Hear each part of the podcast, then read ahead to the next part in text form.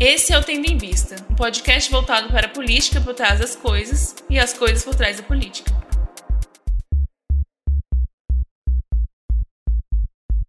Oi, gente, tudo bom? E aí, gente, aqui é o Eduardo falando. Aqui é a Ana Luísa falando. Você já conhece a gente da nossa primeira temporada. E é isso, gente. Bem-vindos à nossa segunda temporada. É, novo formato, novos diálogos, novos assuntos, tudo novo. A gente decidiu inovar realmente tudo. Até a forma que a gente tá gravando. Obviamente vocês não podem ver, mas a gente tá agora numa ligação de vídeo. E a gente tá se vendo e é isso. Vou tomar uma coisa mais intimista, mais próxima e mais informal também. É, esperamos que vocês gostem, né, desse novo formato e que vocês achem interessante, né? Então, o episódio de hoje vamos falar sobre um tema muito interessante e que é pouco falado, né? Que é sobre rainhas. Então, bem-vindos. Esse aqui é o especial Rainhas. A gente até começou com esse tema porque agora em março é o mês da mulher, então. Esse episódio está saindo dia 8 de março, então, assim. O que, que, que mais falar sobre mulheres e política que não fique tão assim, engessado, né? Sim. E é um tema que, tipo, muitas, muitas pessoas deveriam falar, né? Rainhas, elas literalmente estão no topo do poder, mas que é pouco explorado, né? Que é colocado para escanteio. Então, vamos exaltar essas rainhas no mês das mulheres. Sim, e é claro, também tem. A gente pode começar falando sobre rainhas, né, no mundo pop. Então, tipo, onde vem tudo isso? E agora eu só consigo lembrar realmente da grande decepção de 2019, eu acho. Que foi Game of Thrones, o final, assim. quem assistiu sabe, quem assistiu sabe. Mas, assim, tinham bastante rainhas lá dentro, inclusive a Daenerys e a Cersei, que eram mulheres, assim, que traziam todo aquele debate, né, do, do papel da mulher na política naquela época, assim, seria mais ou menos o que a gente conhece por Idade Média é, principalmente nos reinados, né? Então, como é que era, assim, que era realmente extremamente machista. Claro que tem, assim, né? Claro que nenhuma rainha tinha um dragão, mas, assim, é, algumas coisas dá pra gente captar de lá, né? Que isso vem muito de lá. É, esse machismo, né, mostrou bastante na série. É, inclusive, eu achei, né, agora do... Eu acho que não é mais spoiler, né, gente? Já, lançou, tipo, em 2019. Mas, assim, eu achei que o final da Daenerys foi muito machista também. Tipo, a explicação seria Basicamente, ela é louca. Sim. Foi uma construção, né? A construção da série levou para isso, né? Ela era aquela mulher frágil e tal, que passa por várias coisas difíceis na vida, e essas coisas faz ela se tornarem uma mulher forte. Uma mulher forte é você passar por várias coisas ruins na sua vida e conseguir superá-las, mas mesmo assim você não vai alcançar o poder. Por quê? Porque você é uma mulher. É, e mesmo assim aí alguém, uma pessoa, um personagem totalmente irrelevante, assim, que deveria uma. que quando era pra ter destaque, não teve destaque nenhum a parte dele, do nada ele vira rei. Não fez nada e virou rei. Exatamente. Foi basicamente isso, sério, assim. E, mas tem outros exemplos também, tipo, a gente vê agora The Crown, por exemplo, que fala a história da, da Elizabeth II, que tem um pouco de realidade, tem um pouco de ficção, os bastidores, mas assim, também tá bem da cultura pop. E tem várias outras coisas, né? Tem também. É... Sei lá, deixa eu ver. Tem Bridgeton, que é a nova série também da Netflix, que é muito interessante, é. que inclusive fala sobre, né, uma monarca que ela é negra, então todo mundo tava com essa discussão, né, porque a Meghan apareceu e todo mundo falou que ela era a primeira, né, pessoa da, da monarquia inglesa que era negra, quando na verdade já tinha existido, então essa discussão veio à tona de novo, porque muitos historiadores brigam sobre esse ponto da história, né? Então, essa série foi bem interessante para voltar a esse tema, tornar esse tema relevante novamente, né? Essa questão da cor, essa questão de ser uma mulher. Então, esses temas, assim, são muito interessantes na cultura pop. E eu acho que é muito legal também a gente falar sobre as rainhas da música, né, gente? Ah, rainhas sim. do pop né? Como não falar de Whitney Houston, aquela voz fantástica, aquela mulher incrível, Madonna, que simplesmente revolucionou todo o sistema musical mundial. Ela literalmente mudou tudo. Se hoje em dia existe Miley Cyrus que pode ficar nua em uma bola de demolição, é por conta da Madonna, Sim. que começou isso lá nos anos 80. Sim, a gente também tem. É muito engraçado que no pop tem até hierarquias. Aí tem a princesa do pop, tem a rainha do pop, Tipo, tem tudo Exato. isso. Aí no... sempre vem a nova rainha do pop, a nova é, a nova princesa do pop. É até engraçado, porque normalmente não se aceitam duas rainhas, né? Tipo, fica assim, tipo, ah, Whitney Houston era rainha. Sim, não, rainha tem lugar para todas. Gente, não, existe, é, não existem diversas monarquias no Sim. mundo? Então, da mesma forma, o pop, né? Existem diversas rainhas também do pop. E. Né? Sim. Sim, e é engraçado. No rock também, no rap. É, porque é engraçado. Nick Minaj pra mim é rainha do rap.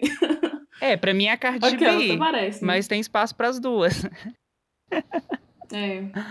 Hum, mas é sempre Exatamente. assim, né? E Beyoncé também, né? O que, que, que Nossa, seria da música pop de Beyoncé? Sim, com certeza. Ela revolucionou o audiovisual também, de muitas formas. Totalmente. É... E eu acho que assim. Disney Plus agradece. Exato. E é engraçado porque a, a Beyoncé, ela tá num patamar que você não coloca ninguém para disputar com ela, né? Tipo, por exemplo, a Lady Gaga, quando surgiu a Ava Max, todo mundo falava: a Ava Max ela é a nova Lady Gaga. Nossa, a Lady Gaga que se cuide. Mas, tipo assim, não, existe espaço para as duas. Agora, a Beyoncé, ela é colocada num patamar tão alto que não existe ninguém que surja que fale, tipo, é a nova Beyoncé.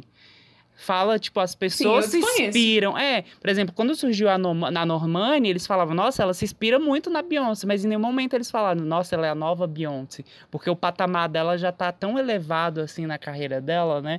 Isso é muito engraçado. Acho que ela é uma das poucas artistas que conseguiram chegar a um patamar de, de excelência, assim, que ninguém discute, né? A excelência que ela tem e ninguém fala que alguém pode chegar perto dessa excelência que ela cons conseguiu consolidar, né? Isso é muito interessante. Exatamente. Mas, assim, também eu lembro, tanto na cultura pop, na história mesmo, assim, não é só, é, às vezes não é só um talento de governar, às vezes não é só, ou o talento de cantar, no caso, né? Sim. Do pop, mas assim, são várias outras coisas, né, que pega. Então, por exemplo, a gente pensar na, na, na nossa icônica... Gente... Esqueci o nome agora. Agora vocês vão entender, né? Assim, agora que vocês estão vendo vocês vão ver que eu vivo esquecendo das coisas.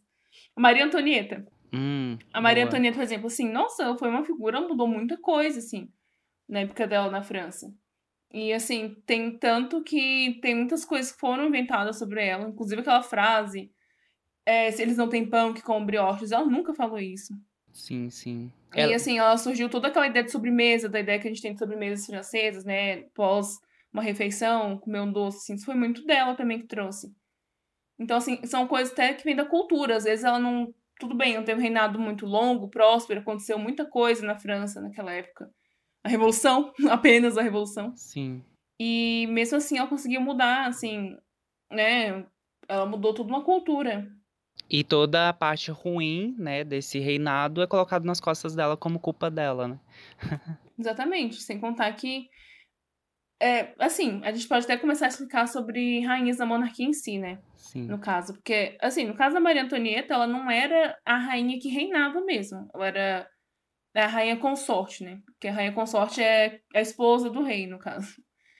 É, então ela não tem nenhum poder de Estado, ela não podia decidir nada. Mesmo que fosse uma monarquia absolutista, ela não era que decidia as coisas, entendeu? E uma rainha reinante, que seria o caso da Elizabeth II, da Elizabeth I, uhum. uma rainha reinante, é, no caso, ela que tem a, a posse, ela que tem o poder. Então, era monarquia absolutista e ela mandava em tudo. Basicamente isso. É muito importante que às vezes a gente coloca muito a história mesmo, muitos historiadores colocam muito peso de coisas que aconteceram nas costas de mulheres. Sim, sim. Nem sempre elas puderam fazer alguma coisa. Exatamente. Ou então, quando elas conseguem fazer muito, eles menosprezam esses feitos. Como, por exemplo, a Cleópatra, né? Porque a Cleópatra, ela, ela era inteligentíssima. Ela era uma mulher simplesmente muito perspicaz.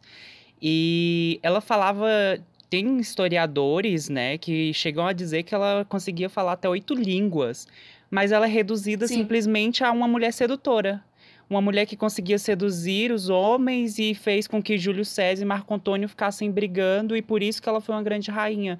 Quando na verdade ela era super estrategista, super inteligente, conseguia falar diversas línguas, ela conversava com todas as pessoas nas línguas dessas pessoas, mas isso é totalmente apagado para colocar uma mulher que seduz, que instiga e que faz os homens brigarem. Sim, é, que nem a Helena de Troia também. Nossa, uma guerra começou porque por causa de uma mulher. Então, tipo, tudo é culpa de uma mulher. Mas sim, se for da Cleópatra, a gente pode começar, né? Falar um pouco, assim, de, sei lá, de nomes famosos, de monarquias do mundo. Sim, sim. Monarquias e, e regimes políticos similares, né? Que também a gente colocou na pauta que não tem só rainhas, assim, ocidentalizadas, digamos. Exatamente. Então, a gente podia começar falando da Cleópatra, né? Já que você começou, podia contar um pouquinho pra, pra gente conversar um pouco, saber um pouco da história dela. Sim, a Cleópatra, ela foi a última rainha, né, da dinastia Ptolomeu, e ela construiu uma forte aliança com o próprio Júlio César, né, com quem muitos dizem que ela tinha um caso, e ela usava desse caso, né, com ele para conseguir muitas coisas para beneficiar, né, o Egito, né? E então ela também fazia essa mesma diplomacia que era muito inteligente com Marco Antônio. Então ela tinha essa dualidade entre os dois. E assim, muito se dizia, né, se isso era algo estratégico dela ou se era algo realmente que ela se apaixonou pelos dois caras e acabava usando dessa paixão para beneficiar o país dela. Mas, assim, tem um, uma típica história, né? Que é a história que ela se enrolou no tapete e aí mandou esse tapete de presente. Quando o tapete chegou, ela se desenrolou nele, assim. Isso é muito bizarro pensar nisso. É, a gente pensa. Porque hoje em dia a gente já acha bizarro, né? Uma pessoa se enrolar num tapete. Imagina o tanto que você não sofreu dentro daquele tapete até chegar na pessoa e depois você desenrolar nele. Imagina isso há séculos e séculos atrás. Menina, e... mas no calor no Egito, né? Pois é, no então, assim, assim. É, é, a gente pensar nisso, ver o quanto que de histórias dela que a gente vai se modificando ao, ao decorrer dos séculos, assim, né? E, e, e, mudando realmente o que era a Cleópatra de fato, né? A rainha Sim. que ela foi, todos os feitos que ela cometeu, assim, né? Gente... Mas assim, que a gente sabe dela. Desculpa, uhum. amigo, de cortar. Claro, pode. Mas que a gente sabe dela que a gente sabe que ela era uma pessoa extremamente carismática, ela era, Sim. como você falou, né, poliglota.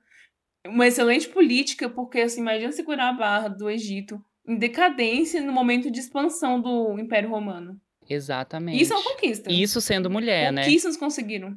Sem mulher. Porque todos é, não os. Não esqueçam é... que é somente machista. Exatamente. Naquela é, Hoje em dia, né, o mundo já é machista, imagina séculos e séculos atrás. Naquela época, a mulher, ela não era considerada. É tão importante. Então ela era menosprezada até mesmo pelos outros reis, pelos outros é, sargentos etc. Os exércitos eles colocavam ela como menor, mas ela soube segurar as pontas de uma forma que ela conseguiu ser respeitada mesmo é, em muitos lugares mulheres não sendo. Então a gente tem que, que olhar para esse lado. Inclusive é interessante, né, porque existe o filme da Cleópatra, né, que foi, eu não lembro a data exata, se é 1964. Ele foi feito pela Elizabeth Taylor, né, foi muito criticado é, justamente porque a Elizabeth Taylor é uma mulher branca, né, é ocidental. E a Cleópatra, né, ela é do Egito, África. E agora vai ter um novo filme e quem vai interpretar ele é a Gal, né? A atriz de Mulher Maravilha. E aí houve também, houve também uma discussão muito grande, porque ela é considerada uma mulher branca, mas só que ela já disse que ela tem é, ascendência, né? É, oriental também, etc. E ficou uma grande dúvida sobre isso, né? Como que esse filme vai ser? De que forma que eles vão abordar tudo isso? Por que, que sempre colocam a Cleópatra como uma mulher branca, né? Tipo, a mulher sedutora, linda. Como a gente sabe que na vida real não era exatamente assim. Por que não abordar ela da forma que mais parecia com que a gente vê os relatos históricos e colocar o que realmente era importante na trajetória dela, que era a inteligência dela, né? Porque sempre colocar a, a parte sedutora na frente de tudo isso. E muitas vezes pra diminuir ela, tem historiadores que falam assim, ah, mas a Cleópatra nem era bonita. Tipo, na sua opinião, na nossa concepção de beleza. E isso Exato. não deveria também definir o reinado dela e a conquista. Mas, assim, né, fato é, é, ela conseguiu governar por 22 anos. Sim. E, enfim, foi obrigada a casar com o irmão, teve traição de irmão, assim. Foi uma loucura. É, basicamente era isso, assim, mas no Egito era comum as pessoas se casarem com irmãos. Sim, sim. As pessoas não, né? Os faraós, no caso. Sim, porque eles nobres. queriam manter, né, a, a é... dinastia entre a, entre a família real. Então, tipo, eles não queriam que o sangue ficasse impuro com outras pessoas. Então, eles casavam com os próprios parentes para manter o sangue puro, né? Era algo comum naquela região, naquela época. É, e se a gente continuar mais ainda no, no continente africano, a gente também pode falar de outras, né? Outras lideranças também que, que nem eu falei aqui, a gente não falaria só de rainhas no sentido estrito. Então, tem mulheres que são consideradas que seriam rainhas, mas são modelos políticos diferentes, tá? Sim. Não necessariamente um reinado, como a gente conhece. E aqui eu falo da rainha Nijinga, que ela também é conhecida como Ginga ou Nizinga. E ela foi rainha de Angola durante o século século XVI, se não me engano. Isso. E ela esteve na frente com o domínio português na região, porque assim, Angola também foi uma colônia portuguesa. Então, eles sofreram bastante com a exploração e tal, e ela foi uma das lideranças que conseguiu segurar bastante o domínio português lá. E ela era líder do povo Mibundu, rainha de Nidongo, gente, perdão se eu estiver falando alguma sim, coisa sim. errada. Então, ela era rainha de Nidongo e Matamba, no sudeste da África, que é agora a região que a gente conhece como Angola. Porque, enfim, né, depois, no século XIX, teve uma divisão da África. Mas, enfim, até então era o que a gente conhece como Angola agora, e era colônia também de Portugal. Então, assim, até um caso de uma outra pessoa, uma outra rainha que tem muitas controvérsias em relatos históricos quanto ao caráter dela, porque sempre isso é posto em pauta também. Embora, assim, é claro que a gente não pode ser inocente é óbvio que monarcas, líderes, sempre têm as controvérsias, independente de ser homem ou mulher, porque a gente sabe, né? A gente. Sim, sim. É, a gente explicou o babá, né, da política no, na nossa última temporada, mas assim, é normal. Infelizmente acontece as pessoas fazem muitas coisas por poder, e enfim, não seria diferente para ela. Então, assim, ela sempre, uh, nos relatos que eu ouvi dela, é, sempre estavam tendo escândalos, sempre está relacionado à figura dela, né? Escândalos de assassinato de homens do harém, inclusive é discutido se ela teve ou não haréns. Sim. E do pai dela também, do irmão, era, pessoas na linha sim, sucessória. Era falado também que ela tinha diversos amantes e alguns outros historiadores dizem que ela na verdade ela teve amante sim, mas era apenas um, mas aí eles sempre aumentam, né, como se ela tipo ficasse com tipo o reino inteiro. Sempre tem essas histórias assim, né, para Sim, verdade. Aumentar as histórias, né? Sujar a imagem da mulher também. É, exatamente. Mas sempre tem que ter algo sexual. Se você for perceber, a maioria das histórias de rainhas, né? Sempre tem esses lances sexuais no meio, assim, né? É verdade. Mas então, também ela não era só resumida a isso. Ela também tem muitos Exato. contos, né? Muitos fatos mesmo de coisas que aconteceram na vida dela. Então, assim, uma viagem a Luanda, que é a cidade que tinha o maior porto de escravizados na Angola, no século XVI, ela foi emissária de uma tratativa de paz, enquanto ela não era nem rainha ainda, ela ainda era princesa, com o governador português da cidade João Correia de Souza. Então, assim, nesse encontro, ela chegou lá, foi conversar, e ele tá aí, que ele tava sentado numa poltrona de ouro, de, né, coberta com ouro, bem luxuosa, assim, e tinha um tapete apenas ali para ela sentar no tapete, né? Eles subjugando ela. Tanto por causa de racismo e machismo, né? Quanto por causa do eurocentrismo mesmo. Então, assim, ela simplesmente ordenou que a criada se curvasse, ficasse, sabe, tipo, agachada mesmo. E ela sentou na criada para ficar olhando frente a frente. Então, ela enfrentou. Ela olhou ele de cara e colocou eles em pé de igualdade na negociação. E assim, a negociação não foi para frente. Sim.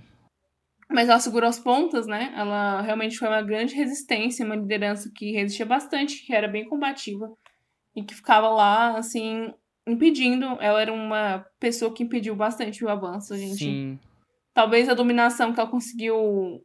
É, que acabou ocorrendo, né? Talvez a dominação ela conseguiu é, sei lá, ela conseguiu deixar isso assim mais passado, então Sim. deu mais tempo. Inclusive, o que aconteceu depois, é, inclusive Portugal ele só conseguiu avançar, né, e dominar realmente é, parte de Angola depois da morte dela, né, que foi aos 82 anos. Sim.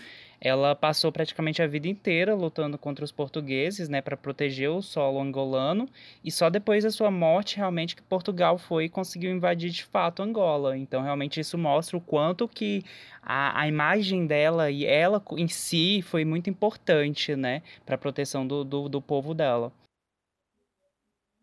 É verdade. Porque, bom, depois da morte dela, infelizmente, a gente já sabe o que aconteceu, né? Exatamente. O que aconteceu aqui, o que aconteceu em todas as colônias. É, triste. E por falar em colônias, né, agora a gente poderia falar sobre uma rainha que comandou um país que tinha muitas colônias, né? Ah, sim. Vamos falar dela, famosa. rainha. É até engraçado. Pode falar, pode falar. Eu já falei, vamos cortar. é a famosa, até meio machista também isso, que chama ela de Rainha Virgem. Então é ela mesma, gente, é a Rainha Elizabeth I. Exatamente. Ela, ela foi declarada, né, ilegítima por Henrique VIII, que era o pai dela, né? Porque ele mandou executar a mãe dele, a mãe dela, no caso, né? Olha que lindo, gente, família muito bem estruturada, que era a Ana Bolena, né? Por conta de adultério. Mas isso não impediu que ela subisse ao trono, né? Depois da morte dos seus dois irmãos. Então, tipo, ela tinha dois irmãos que estavam na frente dela, que seriam sucessores ao ao trono, mas, né, por sorte dela, eles acabaram morrendo e quem subiu foi ela, mesmo com todas as tribulações que ocorreu durante a sua vida, né? É, e falando um pouco até sobre a história da família dela antes disso, Henrique VIII foi aquele rei que rompeu com a Igreja Católica e criou a Igreja Anglicana. Ele, se, ele justamente criou a Igreja Anglicana para casar com Ana Bolena. E até a acusação de adultério dela foi totalmente infundada, porque ele também matou as outras mulheres dele. Exato. Assim, basicamente, ele era aquele cara machista que queria pegar todas as mulheres para ele, se a mulher tivesse feito alguma coisa que ele não gostasse, vamos decapitar. Basicamente, esse era Henrique VIII. é, exatamente. E assim, um grande marco, falando da religião também, um grande marco do reinado da Elizabeth I foi justamente é, essa paz que ela trouxe para toda essa agitação religiosa, porque tinham muitos conflitos entre católicos e anglicanos. Inclusive a Mary I, que era irmã dela, que seria rainha antes, enfim, que o nome dela até é, deu origem àquela lenda da Maria Sangrenta, né? Exatamente, é ela mesma.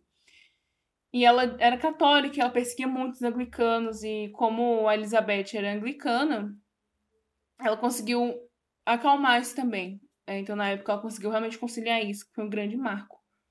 Porque estavam matando muitas pessoas lá. Assim, a guerra religiosa ficou bem violenta na Inglaterra daquela época. Sim. E não só isso, né? Ela também desenvolveu o comércio e as indústrias com as primeiras leis trabalhistas. Porque ela foi a primeira monarca a instituir e é, influenciar mesmo para o desenvolvimento do interior do território inglês. Principalmente com as leis de cercamentos. Sim, e ela foi a que conseguiu fortalecer, né, é, a Marinha Britânica, que a gente sabe que é muito importante, né? Foi graças a, a, todo esse fortalecimento da Marinha Britânica que o país conseguiu se desenvolver muito e a partir desse desenvolvimento que eles quiseram acabar com a escravidão, não porque eles eram bonzinhos, né? Vamos colocar isso bem pontuado, e sim porque eles acabando com a escravidão eles ganhariam mais dinheiro. E ela conseguiu, a partir também disso, conseguir promover mais a arte e a cultura né, no seu reinado. Por que, que ela conseguiu promover mais a arte e a cultura? Porque eles tinham mais dinheiro, né? Com mais dinheiro, eles poderiam gastar mais. Gastando mais, eles precisariam de motivo para gastar. E esse motivo era justamente promover a arte, vender quadros, esculturas e a cultura como um todo, né? Então ela conseguiu esse feito aí. É, foi realmente um reinado muito marcado por incentivar a arte, tanto que é, o autor que mais famoso na Inglaterra, talvez do mundo, Shakespeare, nasceu, é, teve sua obra justamente nessa época. Nasceu a figura né, de Shakespeare que a gente conhece nessa Sim. época.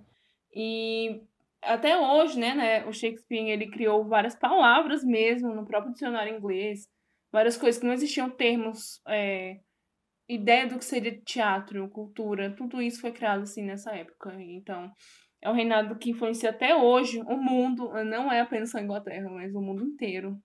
Exatamente. E que se mantém, né? Muito fortificado. Importante. Exato. E que se mantém. Claro, depois teve vários altos e baixos, assim, mais baixos que altos, assim, logo depois da morte de Elizabeth I, com toda, toda a treta que a gente conhece os primos, aí depois acabou é, tanto é que acabou logo depois, assim, de todos esses, os problemas que tiveram depois, estabilidade. Acabou a monarquia absolutista na Inglaterra e desde então criou-se o parlamento. Mas isso foi lá depois, assim, acho que uns 70 anos à frente, mais ou menos. Exato. Então, assim, ela influenciou. Agora, vamos falar sobre uma outra rainha e o nome dela é Teresa de Banguela. Alguém conhece essa rainha? Eu acho que, sinceramente, quando eu tava pesquisando sobre isso e vi o nome dela, eu pensei, nossa, a gente não conhece nada da história do Brasil. Exatamente. Essa rainha era pra gente conhecer muito bem. Era pra gente saber a história dela de coi salteado. E a gente simplesmente não reconhece nem o nome. É. Quem era ela, afinal, né, gente? A Teresa de Banguela, ela foi uma mulher negra escravizada no Brasil, do século XVIII, e que ela fugiu de uma fazenda no Mato Grosso e liderou o maior, simplesmente o maior quilombo de Mato Grosso. Que era tudo aquilo. Não existia Mato Grosso do então era tudo aquele. Basicamente todo o centro-oeste, né, praticamente. Exatamente. Quilombo dela abrigava mais de 100 pessoas. Isso entre negros escravizados, os indígenas, porque né, naquela época eles escravizavam tanto os indígenas quanto as pessoas negras.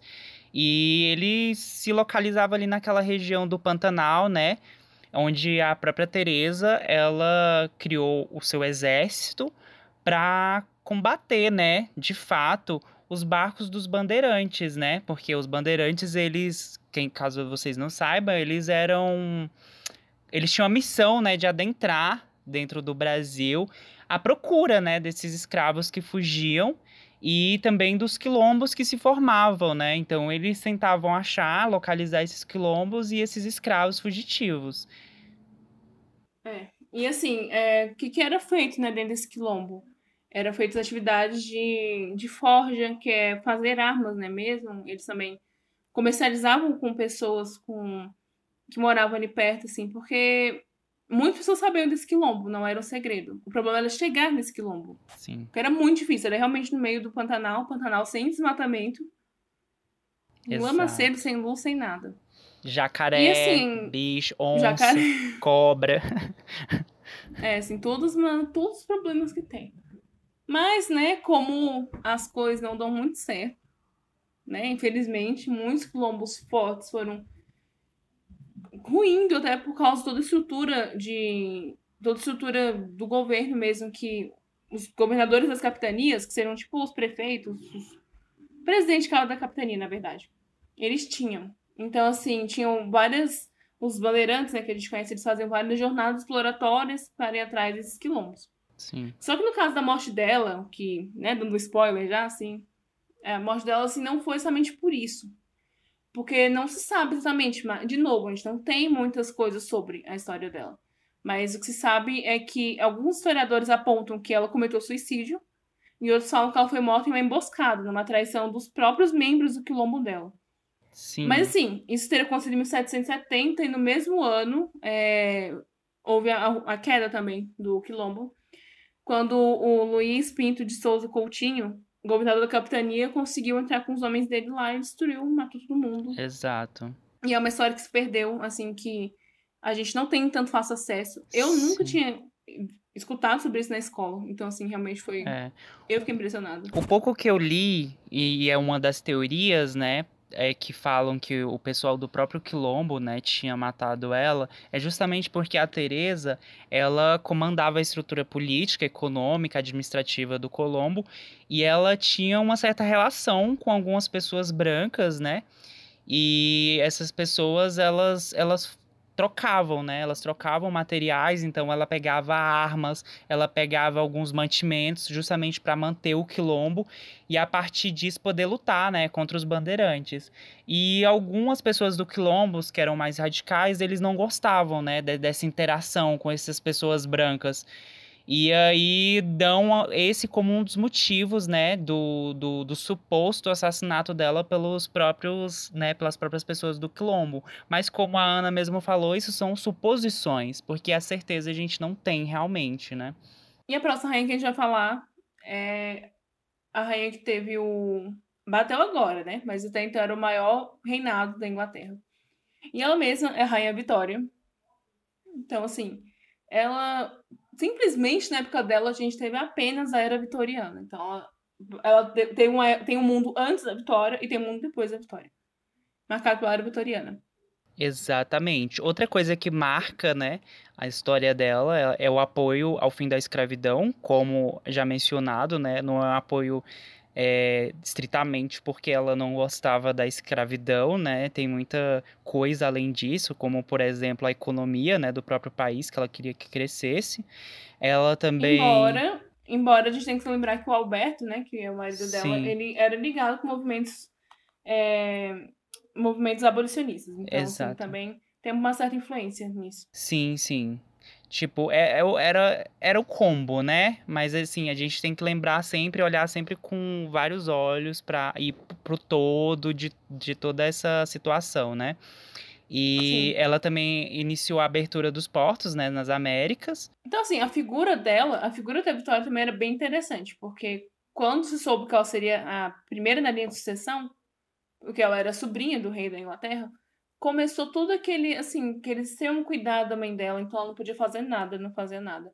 Quando ela subiu ao trono, finalmente, ela teve que lidar com, de cara, com 18 anos, com o movimento cartista, que era a iniciativa por leis trabalhistas de operários na, na Inglaterra, principalmente em Londres. E assim, para alguém que foi super protegido do mundo, alienado, com 18 anos, ela conseguiu lidar muito bem. Porque ela, inclusive, apoiou, foi aprovado isso, sim, pelo parlamento inglês. E outras coisas também que ela modificou bastante. Até o, a cultura mesmo de usar é, vestido branco no casamento. Foi ela. Até então, as mulheres não tinham uma cor exata, assim, pra usar no casamento. É, muitas mulheres usavam, sei lá, um tom prateado, mas branco mesmo foi ela que começou com isso e a gente usa até hoje. E teve Sim. muitos avanços na modernizações do exército inglês, o apreço da arte, né, que aí nascemos nasceu o que a gente conhece também é, como contos assim vitorianos, que é uma coisa mais Sim. puxada pro sobrenatural, Frankenstein, assim, é, investigação, então assim, bem retratando a época mesmo, até porque ela era uma mulher extremamente que gostava, né, dessa dessas coisas assim, mais de ocultismo, de, de essas coisas assim, sobrenatural. Sim. Era muita cara dela, então tipo, foi bem marcado pelos gostos dela também. E também tiveram muitas guerras, né? Tipo, a guerra do ópio na China, a guerra da Crimeia e a guerra dos Boers. É esse o nome? Não sei se eu estou pronunciando é certo. Mas então também foi marcada por muitas guerras, né, que aconteceram e mesmo com todas essas guerras acontecendo em diversos locais, né, e tempos diferentes, ela conseguiu se manter ali firme e forte, né? E também teve a anexação da Índia, que não é legal que a Índia virou uma colônia inglesa. Sim. É, parte do reino, do reino da Inglaterra. E assim, né? Não é para passar pano, mas a gente sempre tem que lembrar que na época da Rainha Vitória já não era mais uma monarquia absolutista. Então, ela era chefe de Estado, o chefe de governo era o primeiro-ministro. E assim, tinha um parlamento e tudo mais, ela não decidia as coisas sozinha. Assim, realmente teve muitas coisas que a gente comentou, modernização, é, arte mesmo, cultura, só que tem as coisas assim, guerra do ópio, que simplesmente deixou milhares de pessoas viciadas em ópio, matou muita gente. Subjugou a China. A anexação da Índia, que matou muitas pessoas, assim. Então, Sim. realmente coisas muito graves aconteceram também. E a gente é. sempre fala, né, assim, as coisas já mudam, assim, mas as mulheres continuam sendo culpadas, né? Porque que, o que a gente estuda muito, assim, ah, porque no, no período da Rainha Vitória não tem um nome tanto tão claro os ministros da época. Isso, assim, é muito preocupante. E ela morreu, né, em 1901, é, depois de 68 anos de reinado, né, um longo reinado. Ela deixou, durante esse reinado, um legado cultural, econômico, histórico enorme, né, que impacta o mundo até hoje. E vai ser muito difícil superar, apesar que ela tem uma grande concorrente, né, de, de, de tempo de reinado, que é a próxima é. rainha que iremos falar, que é nada mais, nada menos do que a nossa reptiliana favorita, a rainha Elizabeth II. Gente, agora falando sério, a Betinha, né, Elizabeth, ela nasceu em 1926 ela subiu ao trono um ano depois da morte do pai dela, que era o George VI, em 1953. Então agora ela completou 68, agora no passado, né? 68 anos de reinado.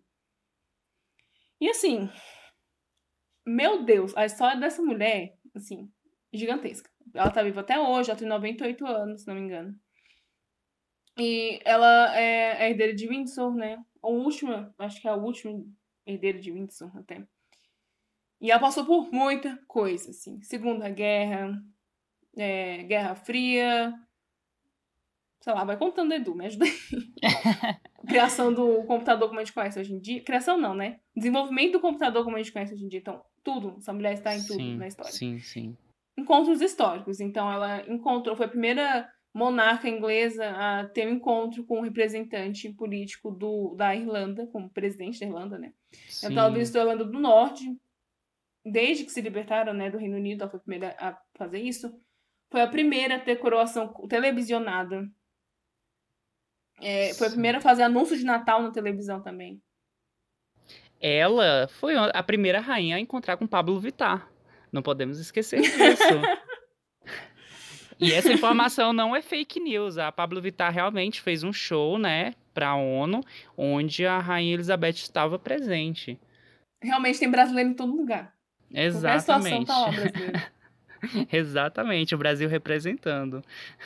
E assim, muito escândalo, muito escândalo. Sim. Assim, no paparazzi, Lady Di, o filho Sim. dela envolvido lá, o príncipe Andrew, né?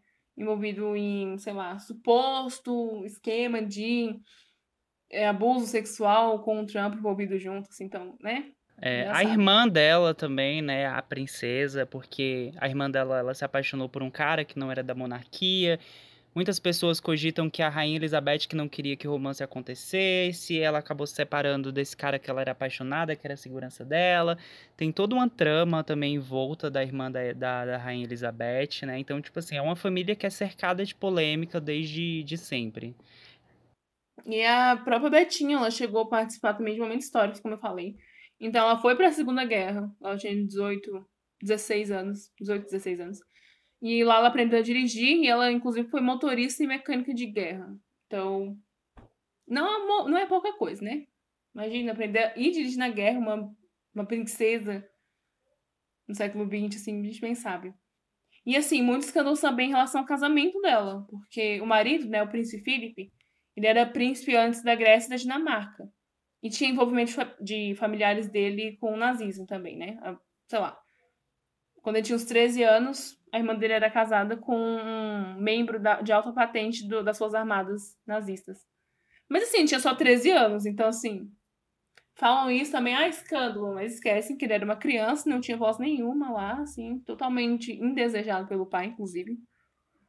E a gente não precisa nem falar muito sobre ela, né? Assim, gente, tem uma série na Netflix, The Crown, que fala sobre o período de reinado dela, Elizabeth II, inclusive saiu agora, quarta temporada, já na Lady Di, assim, já nesse momento bem próximo de hoje em dia.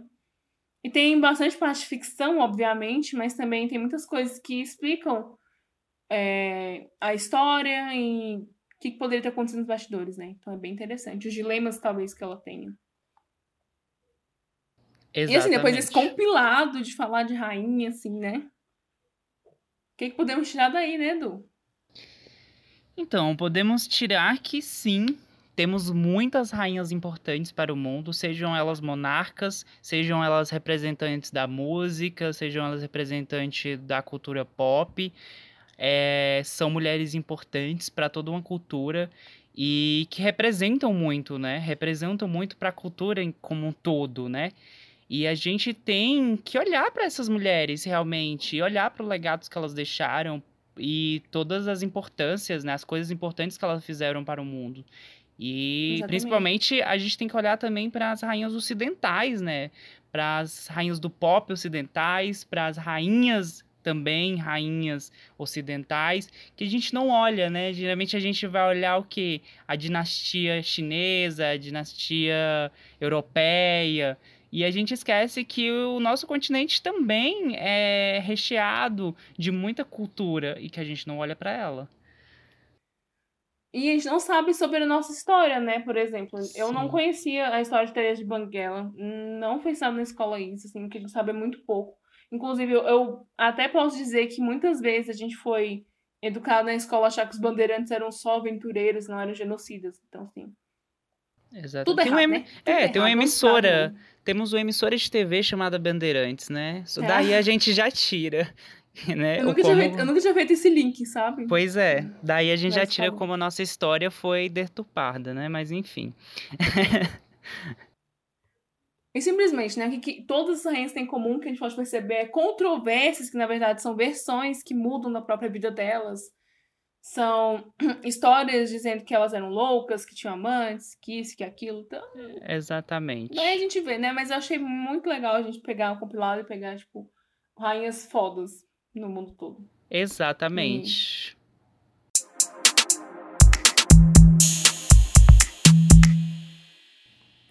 E é isso. Vamos para as Exato. recomendações, Edu? Bora, a gente não pode terminar esse episódio sem recomendar pra vocês coisas muito interessantes sobre esse episódio. E eu quero começar recomendando um canal que é simplesmente incrível. O nome desse canal é História e Tu. Ele é um dos poucos canais assim de que ele realmente fala sobre história com profissionais, né, são professores. E eles falam um pouco mais sobre esses temas que são poucos abordados né, em escola, que é justamente sobre rainhas. Então, eles pegam, por exemplo, a Rainha Vitória e eles falam sobre toda a trajetória delas em um vídeo. Então, eles contam né, a data de nascimento, quem eram os pais dela, quantos irmãos ela tinha, como foi o reinado dela, e eles vão dissecando toda a história dela. Depois, eles pegam outra rainha, vamos supor, a rainha Teresa da Banguela, pega ela também, fala toda sobre a história dela, a trajetória dela. Eles falam sobre como era a homossexualidade na, na Idade Média. Então, tipo assim, eles pegam temas que geralmente são vetados, né, nas escolas e eles trazem vídeos dissecando esses temas. Então, é um canal que eu super recomendo. É muito interessante. E Tu. Bom, eu já recomendei The Crown, né? Assim ficou a recomendação meio subentendida. Mas vou comentar agora uma coisa que não tem nada a ver. Quer dizer, tem um pouco a ver. Que é o, o Insta. A página Instagram HistoryJPEG. Eu vou deixar, gente vai deixar na descrição desse episódio. Arroba history.jpeg. Vou até, eu vou até conferir se tem um ponto mesmo. Mas, assim, basicamente são fotos históricas é, de pessoas, sei lá, da Mary Monroe em 1952 na fazenda dela. Então, assim, é momentos históricos, assim, fotos do passado, eu adoro isso. Não sei vocês, mas eu amo, simplesmente apaixonada. E é isso mesmo, history.jpeg, vai ficar na descrição desse episódio. E, gente, maravilhoso, assim. Tem Salvador Dali, tem os bastidores lá daquela foto super famosa da Segunda Guerra, que o marinheiro beija a enfermeira. Então, assim, bem interessante. E essa é uma recomendação. Exatamente. A gente que espera que vocês tenham gostado desse episódio e do tema também. Caso vocês queiram que a gente se aprofunde um pouco mais nesse tema, fale mais sobre ele, querem uma parte 2 do episódio, diga pra gente aí nas redes sociais. E é isso, né, Ana? É isso, beijo, gente. Até a próxima. Espero que vocês gostem da nossa nova temporada. E fiquem com a gente aqui. Tchauzinho. Tchau! O Tendo em Vista faz parte da iniciativa Podcasters Unidos, que foi criada com a ideia de divulgar podcasts menos conhecidos, mas ricos em conteúdo e entretenimento. Você pode saber quem movimenta essa rede ficando de olho nas nossas redes sociais. Somos arroba Tendo em Vista Oficial no Instagram e por lá vocês sempre saberão com antecedência novos conteúdos exclusivos e também bastidores das nossas gravações, lançamento de próximos episódios e vocês também podem dar sugestões e opiniões, porque elas são sempre bem-vindas, desde que repletas de respeito. A pesquisa ficou com Letícia de Oliveira, a apresentação ficou com a gente, eu, Eduardo e Ana, e o apoio técnico e revisão do roteiro ficou com o Gus e a produção e edição de som com a Dani. É isso, pessoal. Até a próxima!